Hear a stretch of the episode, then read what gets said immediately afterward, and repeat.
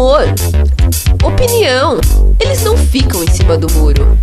Convidados especiais de toda parte. É a Rádio Xadrez, um tabuleiro redondo com o resumo da semana e outras bobeiras. Boa noite a você, ouvinte da Rádio Xadrez. Estamos aqui mais uma vez reunidos para trazer para você conteúdo, informação e tudo mais que você quer ouvir. Pois é, hoje não é o Tados moderando não. Hoje sou eu, Leandro Salles, que estou substituindo interinamente, digamos assim, o nosso colega Tiago Augusto dos Santos, que por motivos trabalhistas ou trabalhísticos, digamos assim, não está presente hoje conosco. Talvez ele chegue, talvez ele não chegue, vamos aguardar um pouquinho aí para ver. Hoje nós temos um convidado muito especial, um convidado influente nos meios enxadrísticos, politicamente bem relacionado. Dizem alguns que ele tem, inclusive, a língua muito afiada e com declarações muito ácidas. Porém, antes de apresentar o nosso convidado da noite, vamos apresentar quem estará compondo a banca entrevistadora e comentarista da noite. Então, temos aqui, como sempre, o cara que tem tentado arranjar namorada rádio após rádio aqui nos programas. Porém, sem muito êxito. Ai, Nosso amigo André Fernandes. Boa noite, André. Tudo bem? É um prazer incomensurável. Não, essa fala não é minha. Caramba. Não, hoje a rádio tá em luta por causa da morte de Smith. Era meu ídolo, poxa, agora... Enfim, mas hoje o convidado é de peso, então... Também. o convidado é de peso, isso é verdade. Agora, agora, agora nem tanto peso, mas... e juntamente conosco, temos aqui um cara que foi, digamos assim, promovido dentro da Rádio Xadrez. De entrevistado, ele passou a entrevistador em apenas um programa. Veja só, devido ao seu desempenho exemplar, Eu diria mais, de fã pra entrevistado pra entrevistador. É, como não, né? Temos aqui conosco também, para acrescentar, para colocar todo o seu conhecimento enxadrístico à prova aqui, o mestre FIDE Ivan Kuman Nogueira. Boa noite, Ivan, tudo bem? Tudo bem, boa noite. É um prazer estar aqui de novo hoje, podendo comentar, né? Já não sou tão pressionado, né? Hoje eu posso me vingar, fazer que nem os calouros fazem, né? Como os veteranos, né? Então, Pois é, o, o Ivan se sente muito pressionado, né, Ivan? Bom, então, já, já, diante dessa declaração do Ivan, vamos então apresentar o nosso convidado da noite. Primeiramente, não posso deixar de falar meu bordão. É um prazer incomensurável tê-lo aqui na nossa rádio. Depois de muitas insis- insistências, ele que disse eh, já ter ouvido todas as edições dos nossos programas. Ele é árbitro internacional. Tá aí juntamente com o senhor Pablito Robert. Ele é um dos, dos caras que ajuda a organizar os eventos da Confederação Brasileira de Xadrez. É um árbitro com profundo conhecimento das regras da FIDE. E recém-casado. Eu tive a oportunidade de ir no casamento dele, mas isso é um assunto aqui também da nossa pauta. Então eu tenho o prazer de apresentar para vocês, ouvintes, o árbitro internacional Mauro Amaral. Boa noite, Mauro. Tudo bem? Boa noite, Leandro. Boa noite a todos da rádio. O que Então, sério? Mauro. boa noite. Ô, Não, eu tô só começando. Começa olha, sério. Olha, Mauro, aqui então, vamos começar o nosso papo. O Ivan, antes de entrar aqui nos bastidores, ele me disse que já tinha uma pergunta ácida para começar para fazer para você assim de primeira. Então, Ivan, vamos lá, vamos começar aí essa sabatina para cima do Mauro.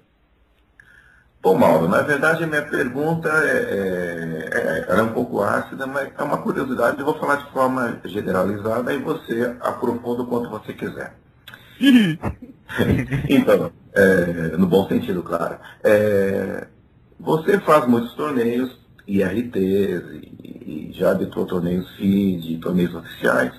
Só que alguns desses torneios que você já arbitrou, eles foram, de certa forma, assim, censurados. Pelo fato de alguns meios enxadrísticos que dão as notícias é, terem, assim, é, dirigentes que não gostam de você, eles simplesmente não colocavam, independente da importância do torneio, não colocavam no site que está tendo um torneio tal, com grande mestre, comércio nacional.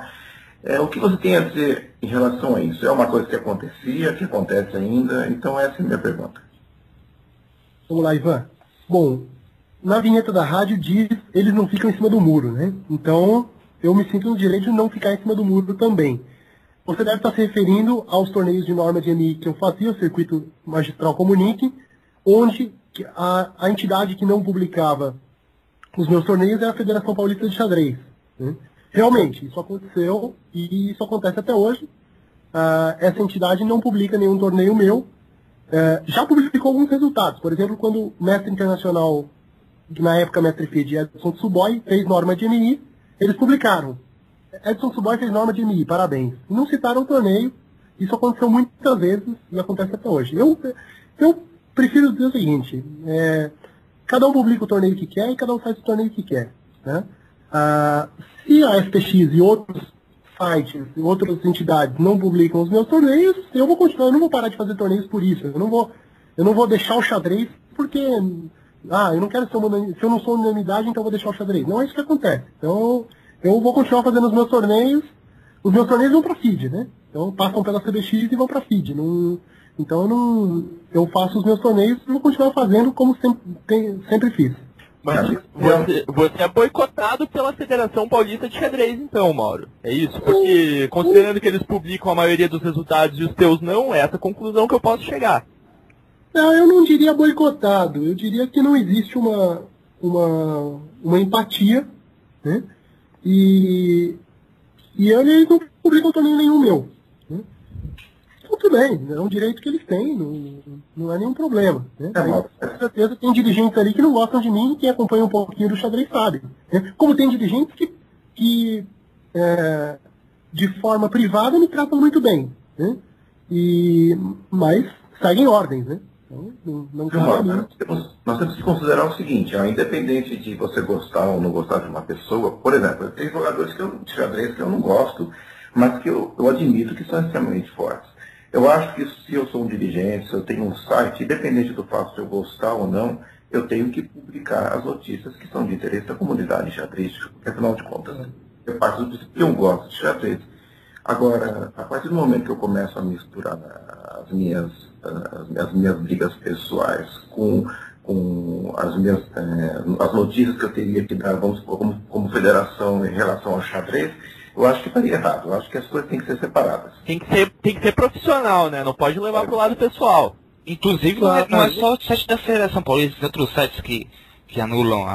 a outros sites a gente até entende que não são oficiais, são sites sim, sim você até entende, mas agora quando é uma coisa oficial que representa os enchantistas, pessoas que foram eleitas, né, então eu acho mais complicado. Concordo. Claro. No, no, no, caso, se o presidente da FPX, no caso, presidente de verdade, José Alberto, fosse presidente, presidente da CBX, você acha que não apareceria nem na CBX, nem, nem em torneio você ia poder vincular com a FPX? Olha, vamos lá, uh, André. Uh, graças a Deus, esse indivíduo que você citou não é presidente da CBX, tomara que não seja nunca. Porque se, porque se, se ele fosse, eu morreria de fome. Porque eu dependo da CBX para mandar os meus torneios para feed. Eu não dependo da FPX, eu dependo da CBX. Né? Então, é, é, então, como ele não é. Ah, mas não é, não é, não é só você não é só você que morreria de fome. Tem muita gente. É, é, Inclusive, vale, vale lembrar que o Zé Alberto foi mandado para a prisão para aprender melhor os conceitos da nobre arte caísta pelo nosso colega Ivan Nogueira, né, Ivan? Claro, pode. É, exatamente. Então, pelo Essa jeito. Feita para mim também, pô? Oi? Essa pergunta vai ser feita para mim também? Com certeza, mas em breve. Ah, não, para você será feita qual GM mais bonito? Eu pretendo responder, né? Mas, ó, já que a gente está falando então de polêmica, vamos falar um pouquinho do lado bom. Você acabou de citar que o Tsuboy, por exemplo, fez norma de mestre internacional nos seus torneios. Que outros jogadores então fizeram norma, acabaram fazendo em, em tantos desses torneios aí que você que você organizou. Aproveita então então para divulgar um pouquinho do seu trabalho aqui, né? Claro. Vamos lá. Eu, eu alguns dos que fizeram norma nos meus torneios Suboy, Fier, é, Diamante, Marcos Vinícius Santos, Ovelha, alguns torneios, inclusive fora do Brasil, né? Agora, a questão dos torneios de MI foi a seguinte. Uh, eu, come, eu queria fazer torneios de MI, que praticamente não tinha no Brasil, tinham pouquíssimos, né? E um determinado dirigente né, falou, não, para que torneio de norma de MI? O Brasil já tem muito mestre. Isso no, começo da década de 2000. Não, mas acho que tem que citar nomes pro programa ficar mais Isso já foi gostoso. citado, né? Ah, entendi! É. Entendi. Aí, aí o, eu falei, não, mas uh, eu pensei comigo, não, não, não tem, tem muito mais potencial para vários mestres, né? Então eu, eu comecei a fazer os torneios sem patrocínio nenhum, sem apoio nenhum, banquei do meu bolso, e vários, vários jogadores fizeram norma. Né? E aí o, o, o, o- Aí depois que eu, que eu passei a fazer muitos torneios de norma de MI, aí várias outras pessoas passaram a fazer também. né? Mas na época, o Brasil tinha uma média de um, um torneio de norma de MI a cada dois ou três anos. Tá? Um apenas. Tá? E, eu, muito- Fale, Mauro, continue. e eu fiz uma média de. Eu fiz durante vários anos uma média de quatro a cinco torneios de norma de MI por ano. Quer dizer, É um. uma diferença, uma diferença considerável, né? No, no caso, esse daí era o magistral comunique, né? Comunique a empresa do seu pai e tal. E por que você parou de fazer esse torneio? De uma hora pra outra, pra Não, outra? porque, na verdade, o que aconteceu com o Magistral Comunique foi o seguinte. Várias entidades começaram a fazer torneios de norma de MI. Tá? Entre elas, por exemplo, a Hebraica, o Círculo Militar e torneios em vários. FTX, etc. É, bem depois, né?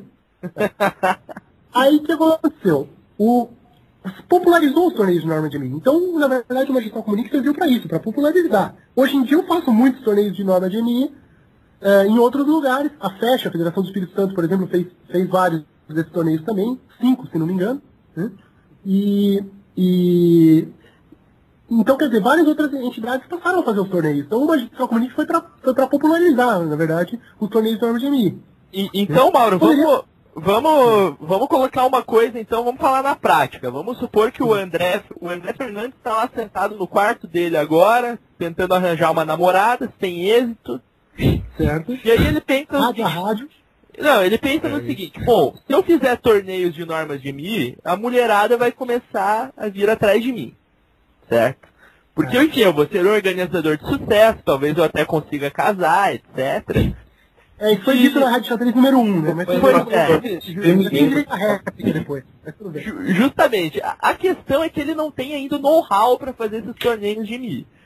Qual é o, o caminho? Qual é o passo inicial? Quais são as diretrizes, então, para um organizador de xadrez no Brasil conseguir organizar esse tipo de evento? Tá. Primeiro, só responder a sua pergunta anterior, é, Salles.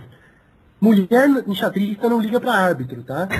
Mulher enxadrista, mulher enxadrista gosta de cara que joga bem, não arbitra. Joga bem. Pô, tá? mas eu Não- particularmente não, jogo bem e mesmo assim tenho me virado aí como eu posso. É. Não, Bom, mas você- se- depende. Mas Essa- um caso. Essa você se virado é uma coisa também. Viu, Salles? Mas se de qualquer forma é o seguinte, foi dito na Rádio Xadrez número 1, você vê que eu ouço a rádio desde o número 1, né? Foi dito, uma, feito uma piadinha nesse sentido. Então, só para esclarecer. Eu, me- eu comecei a organizar torneios na década de 90, me tornei árbitro internacional em 2004 e casei em 2010. Então, não, não, não tem muita relação essa questão, mas tudo bem. Você vê que é um trabalho a longo prazo, realmente, né? Não parece que seja até o contrário, né? Eu até, eu até vou fazer o seguinte, gente. Vamos, vamos, fazer, vamos fazer a campanha, então, Uma Namorada para André Fernandes. Tá? É, eu acho uma excelente ideia, Mauro. Exatamente. A ideia não é minha, tá? Mas vamos fazer essa, essa campanha, eu me Ah, é. colaborar, uma namorada para André Fernandes. Tá? Eu vou- Agora, voltando à questão Eu vou, eu, vou da fa- norma. eu vou fazer um sistema igual do que eu fiz do- pros regionais de cadastro para mulheres cadastrar, tá bom? Isso, Aí, ela- aí ela envia fotos, altura, peso, etc. Isso, exatamente. Bom, agora voltando à questão dos torneios de norma. É, eu sempre digo que para organizar um torneio de norma é difícil, mas arbitrar é fácil. Ao contrário de um torneio, aberto, por exemplo. Torneio aberto. Até porque é fácil. arbitrar qualquer um arbitra, né? Bom, quantos torneios até hoje? Você contou? mais de 40. Entre norma de M e norma de M, eu fiz mais de 40 até hoje. Ô louco, um número muito grande mesmo. Sim, inclusive em outros países, né? Por exemplo, na Argentina eu já fiz uns 8, mais ou menos. É, mas, é, mas lá tem mais mestres e tal, que torna mais fácil fazer o torneio do que aqui no Brasil, não é? Sim, com certeza. Ó. Outra coisa, o Brasil tem uma, uma desvantagem nesse caso. Como nós precisamos de 40% de estrangeiros ou mais, por exemplo, você pega uma cidade como São Paulo, né? Pô, São Paulo, a fronteira mais próxima é Foz do Iguaçu, tá muito longe. E Ah, mesmo mas Foz do Iguaçu não é, não é, nenhum- é, é Leste, né? E, e não é um polo enxadrístico. Então, você tem que trazer os caras de fora, é muito difícil. né? Então, o, o tamanho do Brasil acaba atrapalhando nesse caso. né? Na Europa, por exemplo, você pega um trem, duas horas, você atravessou um ou mais países. Viu, Mauro? Você pensa em fazer torneios femininos? Porque eu percebo que as mulheres reclamam que não há torneios assim, valendo rede feed é, com elas. Sim. Né? Sim, eu vou te, vou te falar duas coisas. Primeiro, O Ivan eu penso em fazer interessado. torneios femininos. Eu penso em fazer torneios femininos. O, o Ivan ia preferir um sub-18, inclusive. Se é, Mauro. Olha só, polêmico, hein? Bom, mas é o seguinte, olha só. Eu penso em fazer torneios femininos, tá? Ah, eu já fiz pro- eu já fiz projetos em que entreguei, por exemplo, na Natura, empresas femininas, empresas voltadas para o público feminino, tá? Mas eu posso adiantar para vocês que a CBX vai fazer um, um- um torneio forte fechado feminino, tá? A sua esposa vai jogar? Se, se tiver dentro das condições para jogar, sim. Você não Você vai ganhar, a gente vai achar estranho, hein? Cuidado, hein? Olha. Brincadeira, Mauro. Não, tudo bem. O, tá? Então, a CBX tá, tem planos de fazer um, um torneio forte fechado feminino. Tá? É, e isso interessa, inclusive, não só ao Ivan e ao André, mas como também a todo o público em xadrez em geral, que tem grande interesse que o público feminino do xadrez aumente. No, no caso, eu, me- eu me interessar, eu, eu ir lá assistir ou eu jogar? Olha, aí fica a seu critério, né? Esse pré-olímpico que vai ter em São Paulo vai ser muito forte, jogadoras de todo o Brasil. Eu até acredito que deva ser o pré-olímpico mais forte que já houve, né? Assim, um torneio feminino talvez mais forte que o brasileiro. Então, talvez aproveitar esse gancho é, para entrar em contato com as meninas para bolar um torneio feed, por exemplo. Essa questão de ser mais forte, eu não sei, por causa que dizem que a Teirão não vai jogar, a Vanessa não vai jogar, então não sei se é o mais É, forte, e né? tem o campeonato o- paranaense aqui que é muito forte também. Eu não sei se é o mais forte. André, eu não sei qual é a sua fonte, mas eu não, eu não, eu não, não, não ficaria tão pessimista não. Eu acho que como eu concordo com o Ivan, tá? Esse torneio vai ser muito forte e vem várias das mais fortes jogadoras do Brasil para esse torneio. Porque lembrando, valem cinco vagas para a Olimpíada, tá? E, vai, e é um, é um, um- um passagem, hospedagem, alimentação para jogar um, um dos principais torneios do mundo não é um prêmio baixo não, né? Não, e se você tira, por Achei. exemplo, Teral e a, a- a Feliciano, que seriam, vamos supor, prováveis classificadas, você nivela mais o torneio. Então a disputa vai ser maior, com certeza. Ô, ô. Mauro, agora confessa, confessa aqui pra gente, Mauro. A tua esposa, a Vivian Amaral, deve ter ciúmes de alguma jogadora aí, de alguma enxadrista. Ela tem ou não tem? Não, não tenho. Eu eu sou um cara sério, casado. Amanhã eu vou fazer dois meses de casado, cara. Ô louco, então. Então quer dizer que a Vivian se garante em todos os sentidos, então. Sim, com certeza. E é Vivian Heiner, tá? Mas não- a gente não incorporou o meu sobrenome, não, mas tudo bem. Não tem problema. Claro, ela não bem, né? Sorte dela. É, claro. A família dela é sempre perdendo. Não, mas enfim, a gente tá falando de arma de mim e tal. O que você acha desses É, torneios? quem, quem tem mulher ou namorada pode falar, né? Quem tá, quem tá fazendo campanha pra arrumar namorada talvez não possa, não possa criticar, bem. Não, mas então, quanto a esse torneio de mim e tal, etc. A gente sabe que tem um monte de, de torneio por aí, principalmente no Rio de Janeiro, torneio fantasma, né? O que você acha disso?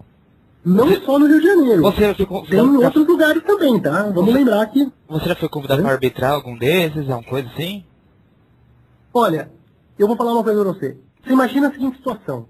O árbitro está arbitrando um torneio, tá? Ele suspeita de que há uma- um resultado que é uma fraude. Tá? Inclusive, Esse o torneio da Hebraica teve um resultado que foi meio suspeito também, né? É? Torneio?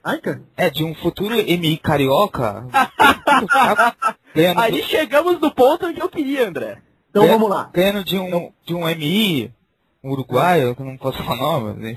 Não, pode Altamente falar, eu tô suspeito. falando do Martin Cross, não? Pode falar, não tem problema. Sim, mas- E tá falando do Arruda também. Então vamos lá, eu vou colocar uma questão pra você, tá? Olha só, respondendo a tua questão. Você é, um você é árbitro de um torneio, tá? Você desconfia que o, que o resultado é uma fraude, tá? Pra, pro, pra fazer alguma coisa, efetivamente, você tem que provar. Como é que você vai provar? Você pode ter até certeza, ou quase certeza, de que aquele resultado é uma fraude. Mas você não tem como provar. A situação do árbitro, nesse caso, é muito delicada. Porque se ele acusar, ele vai ter que provar. E se ele não provar, ele pode tomar um processo na justiça. Inclusive porque o jogador em questão pode ser, de repente, pode ser advogado, inclusive. É, in- inclusive, Mauro, é, em- ao decorrer dos nossos programas aqui, a gente faz uma série de brincadeiras com um jogador que supostamente teria comprado uma norma de mestre internacional num torneio que você arbitrou. Né? É, as peças eram de material nesse torneio. é, bom. não sei se era plástico, se era madeira, se era Pois é, eu não- Olha, Eu preciso que você me fale qual era, qual era o jogo de peças que estava sendo usado para identificar quem é o jogador, né? eu acho que eram peças de madeira, modelo Stalton, tá? tá. 10 centímetros de altura cada uma. Não, não, É. não, não, é, não era feito pelo Dirk. Não. Então, mas é essa questão que eu coloco para vocês. Você desconfia. Você tem que provar. né? Se, se eu pudesse acusar sem ter que provar, seria uma- muito mais fácil. Eu, qualquer árbitro do mundo, né? Agora, se eu, se eu vou ter que provar, se eu acusar, eu vou ter que provar, sendo que eu não consigo provar, porque eu só vou provar se o, se o jogador que está, entre aspas, vendendo o ponto assumir. E ele não vai assumir. Né? É muito, é muito, a situação do árbitro, a situação do organizador nesse caso é muito difícil, gente. Porque ele tem, se ele acusar, ele tem que provar. Né? Todo mundo tem suspeitas. Por exemplo, E aquele engraçado nessas situações, só, Marcos, só é que... Ivan. Ah, tá. Aquele jogador que, aquele jogador que vai subindo de 3 em 3 pontinhos, de 5 em 5 pontinhos, nos torneios da, da própria entidade que, dele, Sem falar É. do Martinez na rádio, por favor. Sem falar do Martinez na rádio, por favor.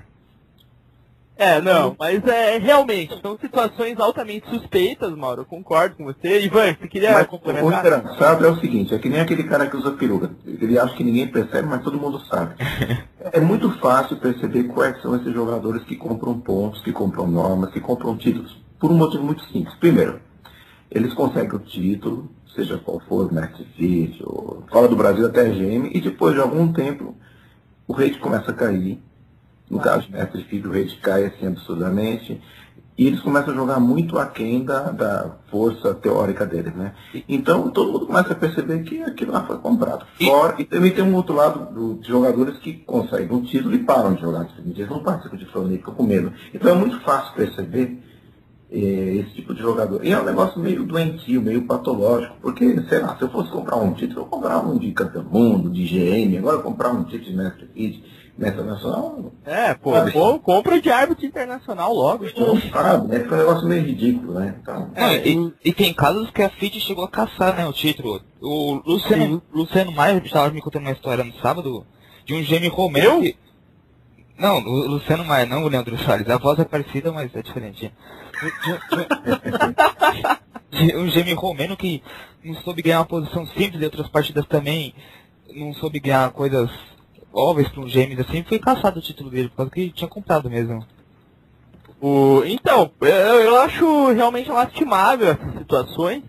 Agora, é, tem outra também, a pessoa fica queimada no mundo do xadrez, né? Lógico. Já é um meio pequeno e considerando que todo mundo sabe dessa situação do cara, o cara já vai ficar com a reputação manchada, né? Você, eu acho que a, a, a lenha tá sendo queimada. Agora, Mauro, vamos mudar o cambiar de assunto, como dizem os, os espanhóis. É, Uhum. sair da organização e ir um pouquinho para a arbitragem. Um dos Tá. casos mais polêmicos que ocorreram aí, que estão nos blogs e nos sites de xadrez aqui do Brasil, foi a polêmica que ocorreu na partida lá em Caxias do Sul entre o Giovanni Vescov e o André Diamante. Certo. É, inclusive o Diamante publicou uma carta, o Giovanni respondeu a carta de- do Diamante no, no blog dele da ESPN. E Tá. você deve ter pelo menos ouvido falar o que aconteceu, ou visto os vídeos. E eu queria um parecer técnico teu, então, sobre o caso, já que você, claro, é árbitro internacional, tem pleno domínio das regras. Quem estava certo ali, o Vescov deveria realmente ter sido punido? Quem deveria ter ganho a partida, na sua opinião? Então vamos lá. Primeira coisa, eu vi os vídeos, tá? Ah, acompanhei a distância, obviamente eu não estava em Caxias, tá? E vou colocar algumas considerações sobre esse assunto. Primeiro, aquela, aquele, é, aquele Armagedon jamais poderia ter sido disputado com relógio analógico. Tá? Vocês podem ver no vídeo que tem relógios digitais que estão mostrados ali, que estão parados ali, pra, prontos para serem usados. Tá? Então não foi que faltou material. Tá? Segundo, uma questão que eu já discuti, inclusive, com, com o nosso amigo André Boff, né, organizador do torneio, né, e ele é, eu até coloquei como uma crítica construtiva. Tá? Ah, tem uma recomendação que diz que para um torneio, para você saber qual é o número de árbitros um torneio, tá? Ah, você tem que fazer a seguinte conta. Um árbitro principal, mais um árbitro para o computador, para fazer só emparceramento e o que precisar no computador, e um árbitro para cada 20 mesas. Tá? Lá no torneio é, da Festa da Uva, tinha, segundo o próprio organizador me disse, tinha apenas dois árbitros. É, isso foi uma deficiência que eu identifiquei também, Mauro. Claro, isso já aconteceu em vários torneios. Gente, não é querendo culpar nem esse organizador ou aquele, nem nada, mas, gente, você não pode soltar um árbitro lá, um árbitro principal, um árbitro junto sozinho, e coitado dele tem que arbitrar 200, e- quantos, quase 300 jogadores tinha no torneio? É, 292 jogadores inscritos. Ó, dois árbitros para 292 jogadores, gente, vocês desculpem, mas é um absurdo. Né? Tinha, que ter, tinha que ter no mínimo ali, um, no mínimo, uns de 6 a 8 árbitros. tá? No mínimo. É, apesar de a gente conhecer também a competência técnica do árbitro internacional Calheiros, que estava lá como árbitro principal do evento, tá? o árbitro Marco Barbosa de Santa Catarina também, mas é pouca gente, né, Mauro, para quase 300 Você acaba jogadores. colocando o árbitro numa fogueira. Você acaba acaba colocando o árbitro numa fogueira. Tá? Porque ele vai ter que arbitrar. Ele e mais um companheiro ali, 292 jogadores. Cara, é difícil. Como é que se, se tem 12 Armagedons, por exemplo, como é que você vai saber escolher qual você vai cuidar? Se você cuidar do mais forte, vão estar falando que você está cuidando do mais forte. Se você cuidar do mais fraco, vão estar falando que é absurdo deixar a mesa um sozinha. É complicado. É, tá? na dúvida, E- cuida do- da partida do Mequinho, né? Ou não, né? Ou não. Isso Jesus já Então é o seguinte, não adianta querer montar um torneio. Isso é uma crítica construtiva que eu faço, fiz ao André Boff e faço a todos os organizadores do Brasil. Gente, quando vocês vão montar um grande torneio, vocês não tem que pensar só nos grandes mestres. Pensem em montar uma equipe de arbitragem melhor possível. Uma equipe de arbitragem que esteja à altura do seu torneio. Porque senão pode acontecer esse tipo de coisa. né? Então, esse é um ponto importantíssimo. Valorizar a arbitragem também. Ah, não, eu vou botar. Já teve organizador que falou: não, estou te contratando, estou contratando uma hora Amaral, para que eu preciso de, de árbitro adjunto? Não, não é assim. Né? Mas eu que acho lá do que aconteceu? não, eu, eu, é difícil opinar não estando lá. tá? Eu vi os vídeos, tá? mas o- os vídeos é muito pouco pelo vídeo. Tá? Eu costumo não dar opinião quando eu, quando eu, é, quando eu não vejo o que aconteceu. tá? É bem complicado. Eu acho assim, é, a, a questão de poderia, a questão poderia ter sido resolvida de uma forma ah, mais discreta. Tá? Esse negócio de carta aberta para cá, carta aberta para lá, ah, é uma questão muito complexa. tá? Eu não estou tirando o direito de ninguém. Cada um faz o que quiser. Agora, essa questão extrapola o meio do xadrez. Tá? Um faz uma carta, o outro responde, o outro não sei o quê. Aí, pô, nós vimos, gente, aqui entre nós, os comentários do blog do Cricor, ali tinha comentário ofendendo a família do jogador. É, não, isso aí eu acho muito exagerado. Inclusive, esse Tinha gente- que aconteceu com o Ivan também, né, Ivan? É, É, é, tinha, verdade- tinha comentário, A partir do tinha momento que você comentário no blog do Vescov, gente. É. Tinha comentário no blog do Vescov que se passava pela família dos jogadores. Isso? É, Isso absurdo, é- absurdo. Isso aí. Eu sou completamente, eu sou completamente contra comentário anônimo, tá? Quando eu, quando eu posto no Orkut, quando eu posto no Twitter, quando eu posto no meu site, quando eu posto em qualquer lugar, eu me identifico. Disso ninguém pode me acusar. Eu nunca fiz um comentário anônimo, tá? Já fui acusado de fazer, por exemplo, uma página na internet contra um determinado dirigente. Não, não, não fiz. Se eu tivesse feito, eu teria feito e assinado. Pois tá? é, eu- o que eu falo, que eu escrevo, eu não fico. Eu, parafraseando a, a vinheta da Rádio Xadrez, eu não fico em cima do muro. Tá? Eu, o que eu falo, eu falo e assino e boto meu nome. Por isso tem gente que não gosta de mim. né? Eu, eu acho, eu acho também lamentável esses comentários anônimos. Se o cara quer postar, quer emitir uma opinião, então dê a cara pra bater também, como o Ivan já fez diversas vezes aí nos blogs lá fora, inclusive deu uma confusão com ele já no blog do Cricor, e assina embaixo. Né? Claro. Assina O embaixo. meu falou da Rádio Baixada, por exemplo, Mas é uma coisa muito difícil de controlar. É uma, Claro. A internet é uma coisa que ainda. O pessoal está descobrindo o que, que- o que que pode virar, o, o alcance que ela pode ter. Então é um negócio muito bom, mas pode ser um negócio muito perigoso também. tá? Então, é, é, quem tem os blogs de xadrez, principalmente, tem que ter assim, muita responsabilidade, porque são poucos. E são muitas pessoas que acessam, né? inclusive do exterior. Né? Então, tomar cuidado com esse negócio de comentários anônimos, de, de saber levar a notícia de uma forma mais saudável. Né? Isso é importante. Claro. Ivan, você falou na rádio passada, quando você ainda era, quando você ainda era entrevistado, que agora você passou de entrevistado a entrevistador em um programa, né? você falou da Rádio Xadrez. Tudo bem, ele comprou norma. Ele comprou norma a, a- a- a cadeira aqui na, na rádio. Tá bom. Ele, deu ele uma comprou- ele deu de presente um jogo de madeira pra nós e a gente foi subornado aí, deu um lugar pra ele. É. Então, Ivan, você falou que você não vive de xadrez e por isso você sente a vontade para falar o que você quiser e criticar. Pois é, concordo com você plenamente, tá?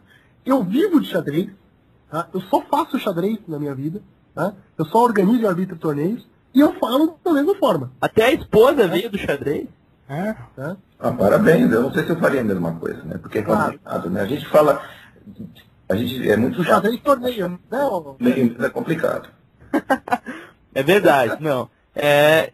Agora, Mauro, você é conhecido, pelo menos você me passa uma imagem de uma pessoa que sempre faz questão de deixar bem claro a sua opinião. Não só aqui na rádio, mas a gente já é amigo aí faz algum tempo, né?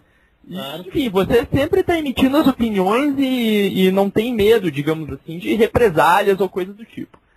Claro. Isso já chegou a causar problemas para você é, nas questões assim, de inviabilizar a organização de um torneio, digamos assim, ou tirar arbitragens suas, ou ter alguma confusão com algum grande mestre? Já teve algo Já, já muitas vezes. Eu já fui, por exemplo, ameaçado de ser processado na justiça.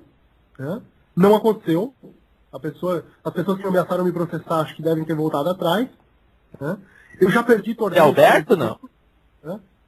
É, você quer que eu cite um nome? Tem uma lista enorme aqui. Né? Não, eu acho que você pode citar alguns, assim. É. Não, não fui, processado, fui, fui ameaçado de ser processado várias vezes, mas ninguém nunca teve, ninguém teve- nunca teve coragem. Tá? Vou falar, vou falar. Agora eles vão, agora eles vão. É, opa, agora é a hora. É. É, já, já perdi inúmeros torneios, tá? Já perdi inúmeros torneios porque fui vetado, porque esse ou aquele jogador ou esse ou aquele organizador falou não gosto de- desse árbitro, tá? Não me arrependo. Tá? Eu, eu tenho eu tenho a o seguinte, eu não, não sou dono da verdade, mas, mas eu, eu acredito o seguinte, eu sou um cara muito sincero, me considero um cara muito sincero. Tá? O que eu penso eu falo.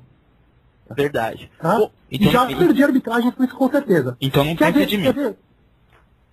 Então não pensa de mim se você fala tudo que você pensa aí. Não, não. Não, o seu problema é só um e a gente já discutiu aqui hoje, então não... não, Não, mulher, mulher, mulher. Segundo você, eu tenho problema que eu lavo a mão, que tem o meu show, que é da mulher que tem. Não, você tem medo de chuva. Não, medo de chuva é todo mundo. Olha essa aí, Mauro. André Fernandes tem medo de chuva? Ah, mas o André Fernandes é nosso amigo, né? Conheço, assim como eu conheço você, eu conheço o André Fernandes há muito tempo. Né? Aliás, parentes, né? Conheço vocês há tanto tempo que fui convidado para a Rádio Xadrez pelo, pelo Thiago, né? Mas tudo bem, agradeço. Não, É não. Justamente por a gente conhecer você há tanto tempo, Mauro. mas é. Não, eu, eu- eu conheço o Mauro tanto tempo que quando eu comecei a ir torneio e tal, ele que começou a fazer a minha cultura em xadrez, que a maior parte veio do Mauro. Eu passei a, a gostar das pessoas aí, odiar as pessoas, certas pessoas do Mauro, eu do Mauro. Porque ele, ele, ele me diz- Pensa positiva e negativa, né? Sim, a- ele teve ta- passou tantas opiniões pra mim que eu.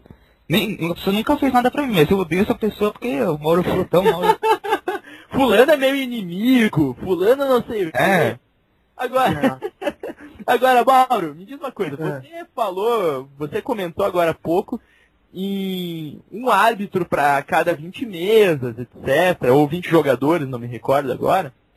20 É, agora, vou citar para você um exemplo, uma percepção que eu tive.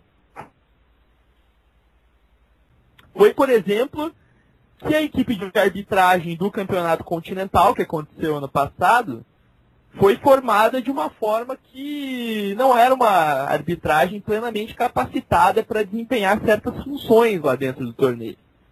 Ah, é? Por exemplo, o quê? Não, por exemplo, vou, vou citar um exemplo para você. Teve um árbitro internacional que puniu o um jogador carioca por esse jogador carioca ter pedido silêncio para as moças da cantina que estavam conversando. Vamos por partes. O, o Continental teve uma. Se não foi a melhor, foi uma das melhores equipes de arbitragem da história do nosso xadrez. Tá? A equipe era formada pelo árbitro internacional Antônio Bento, por mim, pelo árbitro internacional Pablito Robert, que também é presidente do CBX, pelo árbitro FID Igor Lutz e vários árbitros nacionais, regionais, etc. Inclusive tá? tem, tem um árbitro que tem uma escola, árbitro Cassião também, tem uma escola de arbitragem. Isso. Depois podemos imitar o Cassião também, que é bem, sem os palavrões, obviamente, mas é bem engraçado. Nossa E- educação árbitro nacional. Ele que tava lá de Então é o terno, seguinte, olha só, eram três árbitros internacionais no torneio. A Bento, eu e o Pablito. Então, então você Tá. pode dar o nome. É, não, não, não falemos em titulações, que eu acho que titulação não vale muita coisa, tá? Acho que o que vale é o trabalho do árbitro. Tá, mas o que aconteceu? Vamos lá. Não, tudo bem. Eu achei uma atitude do árbitro extremamente autoritária. É, Impunir esse jogador por o jogador simplesmente ter pedido silêncio para as duas moças da cantina, né? Posso citar o nome? Foi o Claro, árbitro por favor. Foi o árbitro internacional Pablito Robert, o presidente da CBX. Na minha opinião, foi uma atitude questionável dele ali, naquele torneio. E eu posso citar outra coisa também, se é que você me permite, Mal. Ah, diga. Estávamos jogando ali no terceiro andar, e o Continental era dividido entre o céu e o inferno, né? E no meio ficava o aquário, né? É, jogando ali no céu, então, todo mundo tentando se concentrar durante as partidas. E um árbitro, que eu não sei o nome dele, mas ele tem uma barba bem grande, assim, é magro, usa óculos tem uma barba bem grande. O Edu.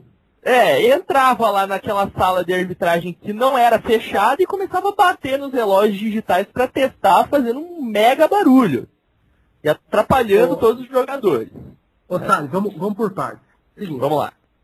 ó, foi, na minha opinião, foi o torneio, o sistema suíço foi o torneio mais importante da história do xadrez brasileiro. Concordo. Tá ok? Bom, mais de 30 grandes mestres, uma premiação aí de 32 mil dólares, né? Tal. Erros acontecem, com certeza. Tá? A nossa ideia é sempre estar melhorando. Agora, casos isolados tá? sempre vão ocorrer. Tá? É, em todo torneio acontece um problema. Não, tem, não existe torneio perfeito. Tá? Existe torneio quase perfeito, mas não existe torneio perfeito. Tá? Problemas acontecem. Agora, lembra que eu falei sobre montar uma equipe de arbitragem que seja à altura do torneio? Lembro. Temos, por exemplo, o árbitro principal do Continental, Antônio Bento. Foi árbitro principal do Mundial Absoluto da FIDE em Eu 2007. não tô, eu né? não tô questionando, não tô questionando a competência técnica dos árbitros. Não, então, o que eu tô colocando, é- o que eu falei minutos atrás aqui na rádio é o seguinte, é, você tem que tentar sempre montar um, um- montar uma equipe de arbitragem à altura. E foi isso que a CBX fez. A CBX montou um torneio onde tinham três árbitros internacionais, tinham um árbitro FIT, tinham vários árbitros nacionais, era uma equipe numerosa e uma equipe bem qualificada. tá? Claro, por isso vai, vai, vai acontecer que o torneio vai ser perfeito? Não vai. Sempre, vai, sempre vão haver erros. Né? Só que a gente tenta fazer o melhor possível. Com certeza. O ponto que eu quero chegar, eu não estou questionando a competência técnica, eu acredito que o Bento, você, o Pablito e todos os outros árbitros que estavam lá tinham Ah. conhecimento pleno da regra.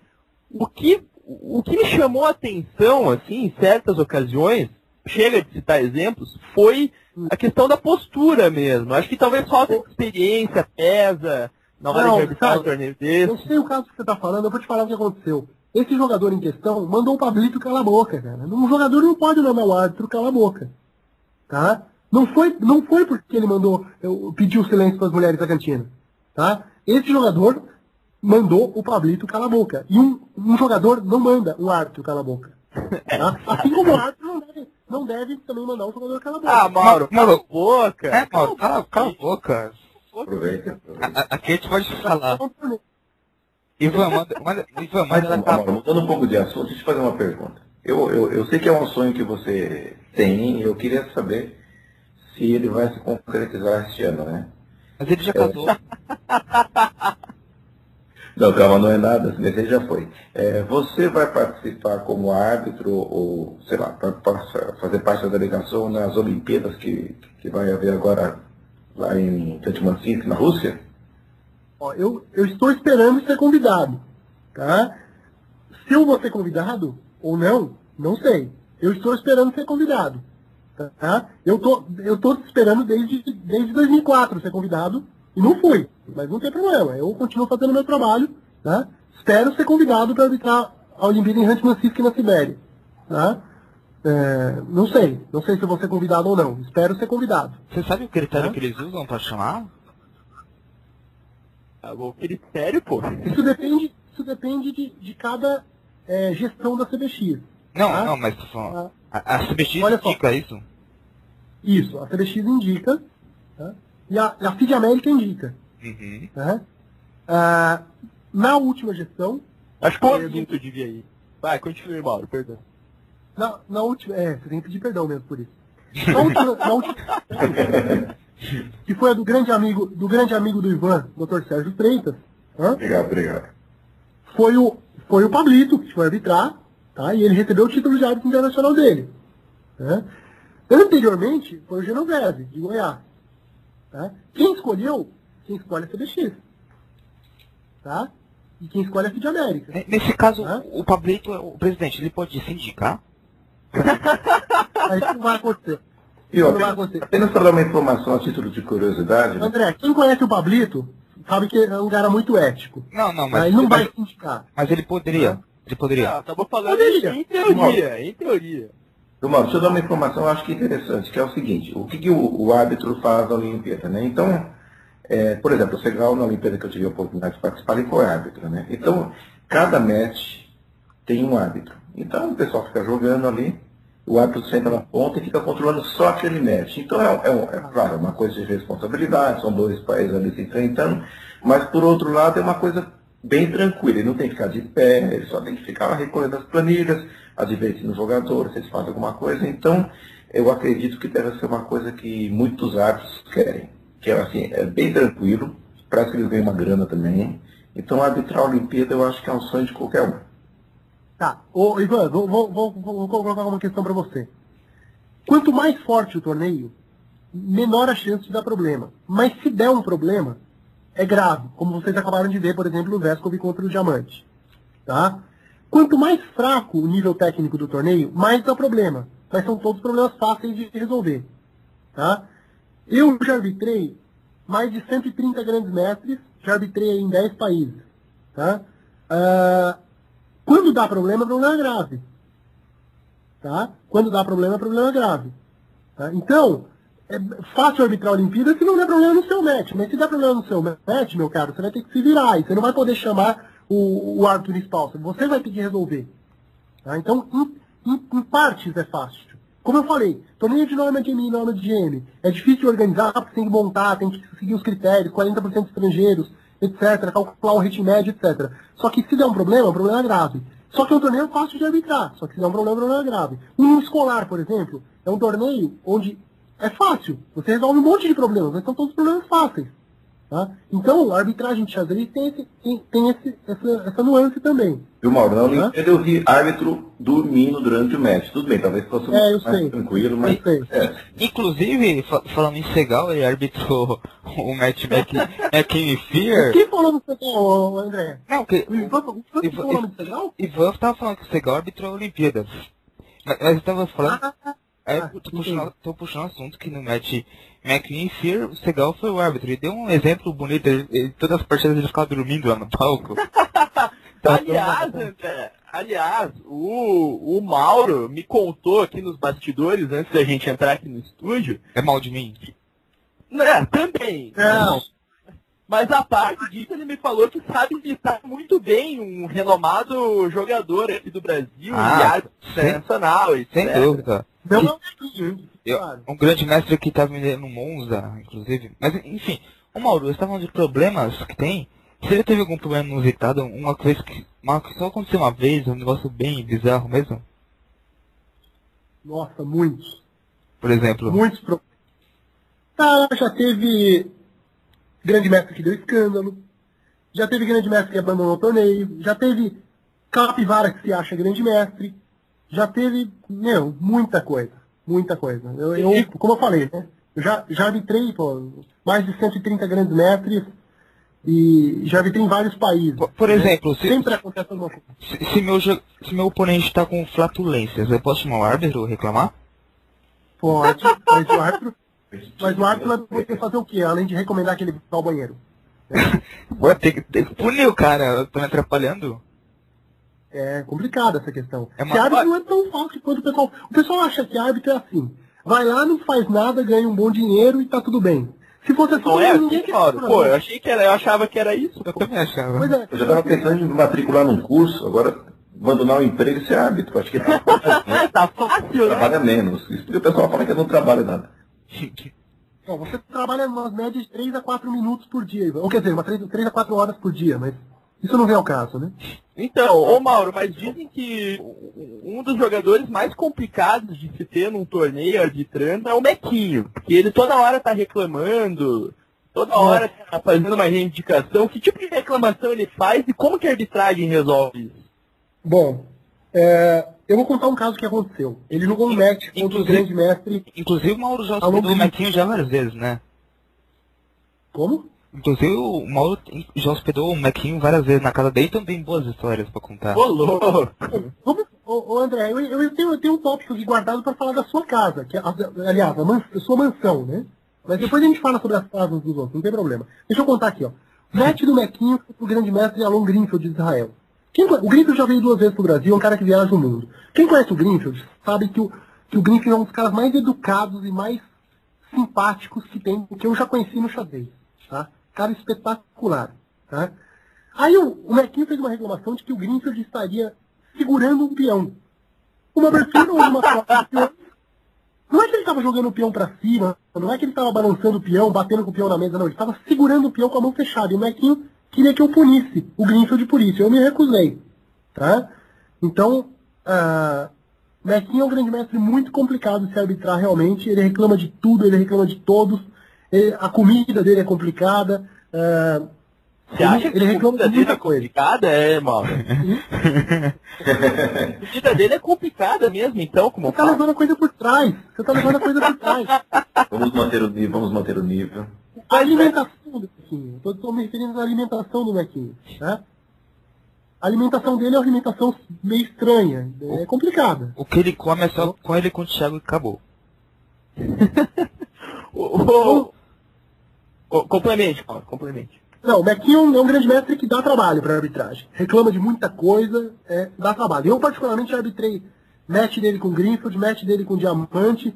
Já arbitrei vários torneios zonal que ele jogou, vários torneios que ele jogou. E Você eu não cobra... tenho muita vontade de arbitrar torneios que o Mequinho joga, não. Não, mas eu acho que aí tem uma explicação muito simples. O Mequinho ele foi o campeão brasileiro com 13 anos e naquela época o regime militar queria o Brasil bom dos pés à cabeça, né? Então eles deram o maior apoio ao Mequinho e satisfizeram todas as vontades dele, né? E deixavam ele nas alturas, deviam levar ele para os melhores hotéis, deviam ficar paparicando. Então eles acabaram meio que criando, ajudando a criar essas manias por causa disso, né? Porque agora, por exemplo, ele é um jogador que já não é o mais forte do Brasil, ele é muito forte ainda, mas ele já não tem o mesmo, a mesma, já não aparece tanto, né? Então, é, mas ele ainda quer manter a, a mesma postura de quando ele era o melhor do Brasil, quando ele era o, o terceiro do mundo, esse tipo de coisa. Então, acho que muito do- das atitudes dele é um reflexo do- do- da forma como ele foi tratado quando ele era mais novo.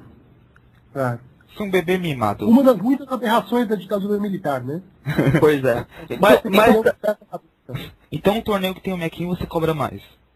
Eu prefiro não arbitrar. Eu disse que eu prefiro não arbitrar. Mas se, se tiver, você co- você coloca uma taxa do Mequinho. 20% por Mequinho. É isso, né? Não, não. Mas ele também não quer, ele não quer que eu arbitre os torneios dele. Depois que eu me recusei a punir o Greenfield por segurar um peão, ele não, ele não, ele não quer que eu arbitre os torneios dele. Normal, mas ele é previsível. Você já sabe, por exemplo, que ele vai reclamar de alguma coisa, que vai ter algum problema, mas e aqueles jogadores que você não espera e De alguma coisa ou de muitas coisas? por exemplo, você já teve que dar uma advertência pro Everaldo Matsura? Não, de, de jeito nenhum. Um exemplo de, de, de ética e honestidade, uma sura, né? Eu lembro, eu lembro, eu lembro- eu lembro de uma advertência, tava tendo uma magistral comunique, e o tal, aquele Daniel Fernandes, uma, uma rodada foi jogar, tava, tava de chinelo assim, e queria jogar com a latinha de cerveja na mesa. O Mauro não deixou. Não, não foi o que aconteceu. O que aconteceu é o seguinte. Ele foi, ele veio pro Brasil a primeira vez, e lembrando, ele é peruano e mora nos Estados Unidos. Sim. E nos Estados Unidos tem aquela regra de, aquela lei de que com- se você tem menos de 20 anos, você não pode comprar bebida alcoólica em locais públicos. Né? Sim, sim. Não pode tomar, consumir nem, nem comprar. E aí ele veio pro Brasil, ele tinha acho que 18 ou 19 anos, veio pro Brasil e ele descobriu que no Brasil ninguém pede documento, todo mundo vende bebida alcoólica para todo mundo e tá tudo bem, né? E aí ele ele tava jogando uma, uma, o Magistral Comunique, acabou a partida dele, ele foi lá, tomou algumas doses, né? subiu de novo pro Clube de Xadrez de São Paulo, pro terceiro andar, pro Aquário, como vocês chamam, o Salão Nobre Dr. Márcio Elísio de Freitas, o Aquário. E, e aí ele, ele entrou com uma garrafa long neck de cerveja. E foi, e aí eu e o Mário impedimos que ele entrasse com a garrafa de cerveja, até porque no regulamento do clube diz que é proibido o consumo de bebida alcoólica no clube. Pegaram pra vocês a garrafa, claro. Não, não. Nós, Deram pro Olimpo de presente. não, nós, demos- nós fizemos com que ele descesse de volta com a garrafa. Ele mesmo tomou a garrafa, a cerveja dele, mas lá embaixo. E depois voltou. Falando em, ca em casos do aquário, teve uma história que você expulsou um jogador do aquário, trancou o aquário e não deixou entrar por causa do cheiro. Cajal. Não, foi o seguinte, o Cajal, ele. Quando ele entrou na. Nós tiramos ele do aquário, quando ele entrou de volta, nós todos saímos. Os jogadores, árbitros, todos saímos. Por quê? Bom, Já foi explicado aqui hoje, né? O odor. Ah, tá. ok. Por isso, essa, por isso essa pergunta do André, primeiro ele pergunta de flatulência, depois ele pergunta do cajal. Porra, eu não tô entendendo. Que programa surdo esse da Rádio Xadrez, hein? Teve um jogador do é. Nordeste uma vez que perguntou, teve um jogador do Nordeste uma vez que perguntou no Aberto do Brasil pra mim, Mauro, você que mora lá em São Paulo, me fale uma coisa. Esse Cajal é lenda, né? Ele não existe não, né? E teve um outro que ganhou, que ganhou, um jogador A ganhou a aposta do jogador B, porque ele apostou que o Cajal era médico sanitarista. E o outro falou, não, de jeito nenhum. Apostaram 50 reais e o jogador ganhou. Né? Olha, no dia que vocês tiveram a oportunidade de jogar um torneio no exterior e cruzar assim com uns 15, 20 russos, aí vocês vão perceber que o negócio é jogo duro. É, Sim, já me aconteceu na República Dominicana, inclusive. Na República Dominicana tinha um torneio aberto fortíssimo, mais de 30 grandes mestres, onde tinha uma máquina que parecia uma máquina de refrigerante, mas na verdade era uma máquina de vodka. Ô, louco. Era de graça, vodka de graça para os GMs russos. Tinha muitos GMs russos ali no torneio. Tá? O Vesco jogou esse torneio também e o, e o Inácio Barreto do Ceará também jogou esse torneio. né? E era, foi complicado ali. Os russos eh, tomavam vodka como a gente toma água e alguns não tomavam banho. Era meio complicado. Alguns? É, alguns. Ô Mauro, agora, falando em. Já que você tocou no nome do Vescov, o, você, eu vou contar uma história pra você. O André talvez conheça a história também, e o Ivan com certeza vai poder opinar. Que é sobre o Campeonato Brasileiro de 93. Que o Vescov reclama o título pra ele, porém que foi vencido pelo Aron Correia, que mora hoje em Curitiba. Você lembra, Mauro, ou você conhece, ou você sabe a história do que aconteceu naquele torneio? Porque, enfim, fontes confiáveis me dizem que o Veskov não ganhou aquele torneio. Que aquele torneio não é dele, é do Aron Correia. É, Porém, o lembro. já... Oi? Eu não, não lembro, mas é muito fácil de, de- de resolver essa questão. tá? Tem um livro excelente chamado Epopeia dos Campeonatos Brasileiros de Xadrez, do jornalista Valdemar, Valdemar Costa, tá? É, reeditado recentemente pela editora Solis. E esse livro é excelente. É só pesquisar. O livro tem todas as tabelas dos brasileiros, é, de, bem, bem antigos, inclusive. né? Então fica aí uma É. dica pro ouvinte, né? Ô Mauro, então vamos fazer assim, vamos repetir então o nome do livro, do autor, da editora, para É quem quiser dos comprar. Campeona- Tá. Epopeia dos Campeonatos Brasileiros de Xadrez, do jornalista carioca Valdemar Costa, o Vadinho. Então, o livro é excelente. E esse livro, ele foi editado muitos anos atrás no Brasil e agora ele foi, ele foi, ele foi relançado pela editora Solis, que é a mesma editora que faz os livros do Kasparov. né? Sim. E, então, esse livro é excelente, gente. É muito bom o livro. Eu recomendo para vocês esse livro. E tem boas Aliás- fotos. Quem, quem não gosta de ler tem fotos legais, viu? Quem gosta É, aquelas pessoas- que não gostam de ler, que não têm hábito de ler, podem ver as fotos e as tabelas também. Sim, é, tem bastante foto interessante. Eu tava folheando uma vez, você re- reconhece o jogador, você- não dá pra reconhecer os jogadores, só pela legenda mesmo. Ah, você vê as fotos dos livros, André? Claro, você acha que eu leio? Não, não leio, só vejo. Ah, Ele fica procurando uma mulher nas fotos, ele não acha, e vai passando as páginas e tal. É, agora. Pessoal, campanha, campanha, uma namorada para André Fernandes, tá? Se você, se você é jogador e quer aparecer na Rádio Xadrez, tá, talvez você está procurando um namorado também, de repente nosso amigo André Fernandes está à disposição. agora é. Eu proponho que coloque uma foto de corpo inteiro dele no, no site. Ô Mauro, mas, mas, bota falou... foto, mas bota a foto de frente, porque se botar de lado não, não dá pra ver, né? Então... O Mauro falou do Kasparov, o Kasparov veio para São Paulo em 2004, né? Sim. E nós nos encontramos lá, né, Mauro? Não sei se você lembra. Sim. Você ficou hospedado naquele hotel lá no Hilton, né? Eu lembro. Não, não fiquei você hospedado. Você e a sua família. Não, é. porque fiquei no Meliá ali do lado, você não lembra? Que também é cinco estrelas, né? Tudo bem. Não, pô, três estrelas basicão. O sentiu é. daí. Pois é, então, eu queria que você contasse um pouquinho daquela sua experiência, que você teve contato com os GMs ali, o Anand, Kasparov, como é que foi? Não, eu, bom, em primeiro lugar, vamos esclarecer que eu não trabalhei no evento. Eu estive lá apenas como espectador. Porque era da FPX. É. Paga é, pau do Você foi enxotado lá? Quando foi falar não, nada disso ocorreu. Eu fui lá, eu fui lá, assisti, tirei fotos, tá? Mas não, não aconteceu nenhum problema, tá? Agora, teve gente, por exemplo, que não quis colar o selinho, que eles, que eles obrigavam as pessoas a colar o selinho na, na camiseta.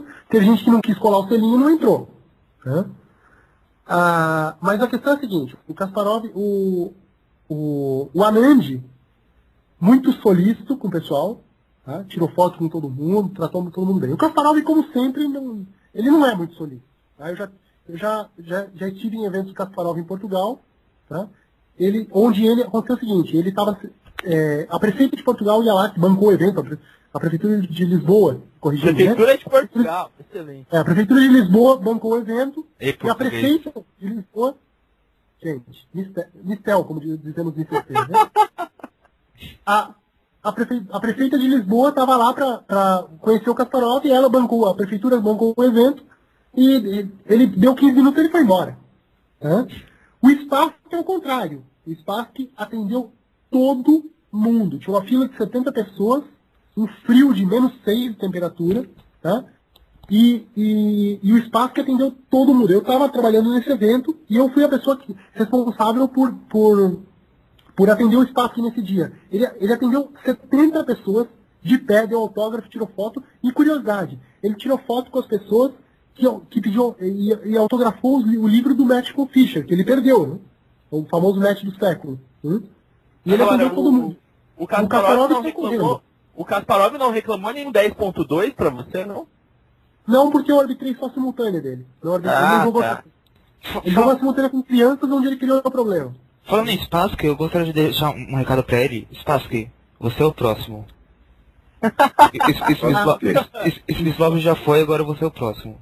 Não, vamos, ah, você tá ameaçando de morte, Spassky. Ah, Não, tô, tô brincando, tô brincando, poxa.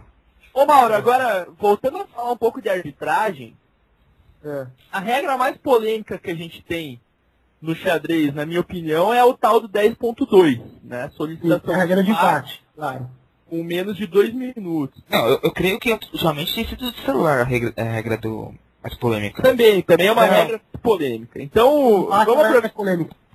Já, que o André comentou, então vou pedir para você fazer uma, uma breve explanação, então, do, da regra 10.2 de solicitação de empate para esclarecer os nossos ouvintes e também é, dar a sua opinião sobre a regra do celular. Eu acho um exagero. Eu acho que não, não seria necessário. É, não, eu, pois é. Vamos lá. 10.2. Primeiro esclarecendo para o público ouvinte da, da, da Rádio Xadrez 10.2 é quando um jogador é, está tentando ganhar do outro, não por meios normais, ou seja, não para dar mate, e sim ganhar por tempo, por exemplo. Tá? Então, quando o jogador tem, tem menos de dois minutos no relógio, menos, tá, gente? Não dois minutos, tá? ele pode solicitar empate ao árbitro, alegando que o, que o adversário não está jogando para ganhar por meios normais. O que o árbitro deve fazer? E por isso que acontece muita polêmica. Gente. Tem árbitro aí que simplesmente decreta empate na hora, ou tem árbitro que, ou o mesmo árbitro, às vezes fala, não, não é empate e vai embora e sai da mesa, com medo de tomar a decisão. Então vai uma dica aqui para você que é árbitro e não sabe a regra, ou, ou você que quer ser árbitro. Tá? Tem uma frase mágica que o árbitro deve, deve falar nesses casos. sigam jogando, eu posso decretar empate até depois da queda da seta. Tá? E aí o árbitro manda os dois jogadores seguirem jogando e ele vai olhando a posição. Ele não, não vai embora e se esconde no banheiro, como alguns árbitros fazem, tá, gente? Ele fica lá olhando, tá? E ele, e ele, ele fica lá olhando, tá? E ele vê a reação dos dois jogadores, tá? E aí, depois que acabar o tempo, ele pode decretar empate ou não, tá? A maioria dos árbitros faz isso, só que alguns árbitros chegam lá e decretam empate ou então não decretam e vão embora, tá? Então, essa frase é básica e funciona. Sigam jogando, eu posso decretar empate até depois da queda da seta. E você vai olhando a reação dos dois jogadores, tá? O, Se, o se o jogador ficar o Ivan eu tenho certeza que já viveu alguma polêmica por causa desse 10.2, não viveu, Ivan? Não, por incrível que pareça, não, não vivi nenhuma grande polêmica, porque primeiro eu, eu gosto de jogar rápido, mas dificilmente eu me apuro.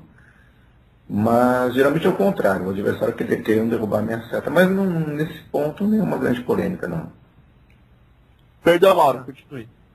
Não, tudo bem. E a questão do celular é a seguinte. Em 2005, é, é, na verdade, sim, estava acontecendo na Europa que estava tocando muito celular em torneios. né? E aí o que acontece? Em 1 de julho de 2005, a FIDE colocou a seguinte regra. Tocar o seu celular, ou mensagem, ou despertador, ou qualquer som do seu celular, você perde a partida. Por que acontece isso? Isso acontece porque o, seu, o barulho do seu celular atrapalha o adversário e atrapalha todos, mas também você pode receber informação com base no, no celular. Por exemplo, se eu pegar, por exemplo, o, o Palm Trail novo, novinho em folha do André Fernandes, que deve ter custado uns 3 mil reais, e botar lá o É o André, o André é o nosso playboy, né? Não, o André é o playboy da Não rádio. só, não só ele, deixa eu só. Deixa, deixa eu só Não, não, não, do não depois eu- Palmitrel, por favor. Tá, tudo bem, mas é o seguinte. ah, deixa eu colocar. é, deixa eu colocar essa questão do celular, depois eu falo sobre o- a rádio xadrez e o, e o status financeiro de cada um, porque só tem rico na rádio xadrez. Tá? Bom, mas é o seguinte, Ô, ô, Aí ô, o que Ivan, ô, Ivan, acho que a gente tem que se retirar dessa rádio, deixar só o André e o Mauro aqui. É, não é comigo que tá, é, exatamente. Peraí, peraí, deixa eu só completar a rádio, o negócio do celular, depois eu falo sobre o, o status financeiro da rádio xadrez. É o seguinte. ah, você, pode, você pode pegar um pocket fritz e botar, no, por exemplo, no, no, no Palm, tá? e você passar antes do adversário ou você mesmo consultar. tá? Então, por isso também foi, a regra do celular foi criada não só por causa do, do, do barulho que atrapalhava os jogadores, mas também por causa da informação que é passada. André, você me dá seu palme? Isso. Esclarecido isso, deixa eu colocar uma questão. Empresto, eu empresto. O, o Ivan quer levar o palme do André. É, continue. Palme a parte, e norma longa e norma curta a parte também, que eu acho que, que eu uso rádio xadrez, tá? Vou colocar uma questão. O, André, o pai do André Fernandes tem um carro que é de cinema. Tá? Eu, eu, eu- falar.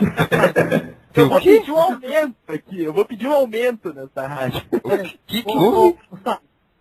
deixa, eu, deixa eu concluir a frase.